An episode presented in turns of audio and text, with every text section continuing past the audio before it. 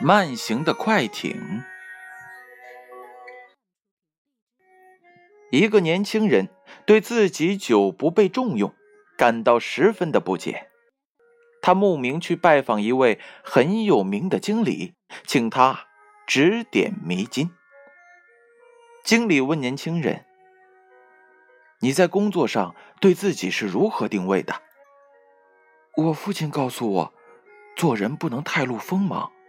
我认为很有道理，所以我在公司里处处忍让。年轻人这样说道。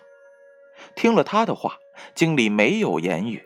他领着年轻人坐上快艇，然后发动小油门，慢慢前行。和他们同时启动的是一艘快艇，加大了马力，似流星般的滑到了他们的前面。晚于他们启动的大游船也很快的超过了他们，就连一叶双人小扁舟也走在了他们的前面。一艘大游船赶上了，船主对他们说：“你们的快艇连个小木舟都不如，快报废了吧！”经理扭头笑着问年轻人：“你说我们的快艇究竟如何？因为……”他们不知道你没开足马力。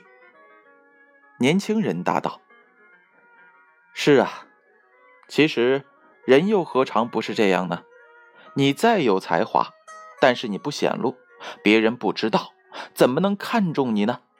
即使你的能力有人知道，但见你畏畏缩缩，人家又怎敢重用你呢？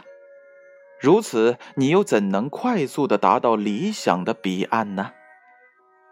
年轻人听了，顿时醒悟，开始在工作当中积极的表现自己。很快，他就被提升为了部门经理。小故事，大哲理。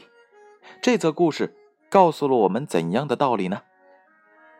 快艇的优势就在于它的速度。如果连速度都掩饰了起来，那意义又何在呢？所以说，韬光养晦固然有它的优点，但有时候我们更需要学会如何去展现自己，推销自己。慢行的快艇由建勋叔叔播讲。